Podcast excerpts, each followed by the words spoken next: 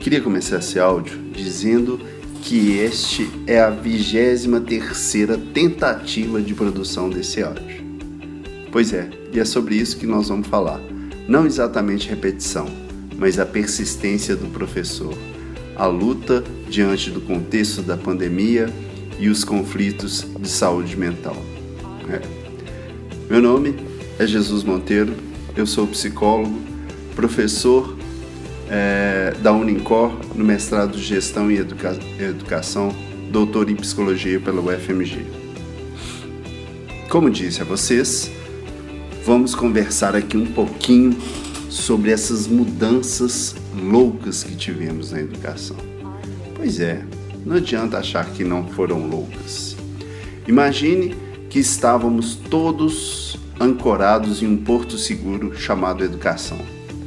Todos nós diante de um contexto onde conhecíamos o nosso espaço de trabalho, a sala de aula, conhecíamos os corredores, sabíamos até pelo jeito que o aluno sentava se a nossa aula estava sendo boa ou ruim. E de repente, pum, eis aí a pandemia. Só ela por si só já é um fator preponderante para a saúde mental. Estamos num momento onde o luto é algo muito real, onde as perdas são constantes e recorrentes. Podemos até dizer, comparar, que estamos vivendo um contexto de guerra. Pois sim. Mas para além disso, acrescentamos a condição do professor. Professor por si só já é uma profissão em extinção além de extinção, está entre as mais qualificadas para o sofrimento mental. Pois é, triste isso.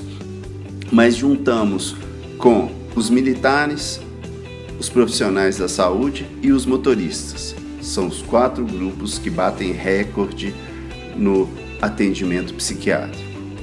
Fato. Mas nós professores, temos uma coisa peculiar, que é o poder da criação. O professor, ele executa no seu cotidiano o ato de criar. Pergunte a qualquer professor se ele consegue dar duas aulas idênticas. Eu sofri isso aqui, já produzi vários áudios e nenhum igual ao outro porque o exercício da educação é o exercício da transformação. O que vivemos nesse contexto de pandemia foi a impossibilidade de transformar e criar. Não a impossibilidade exclusivamente relacionada ao professor, mas também ao contexto, às novas parafernálias, a todas essas tecnologias que de fato não dominávamos.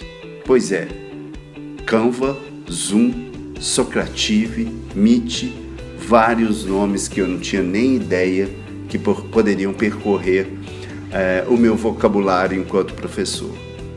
Mas ser professor é isso.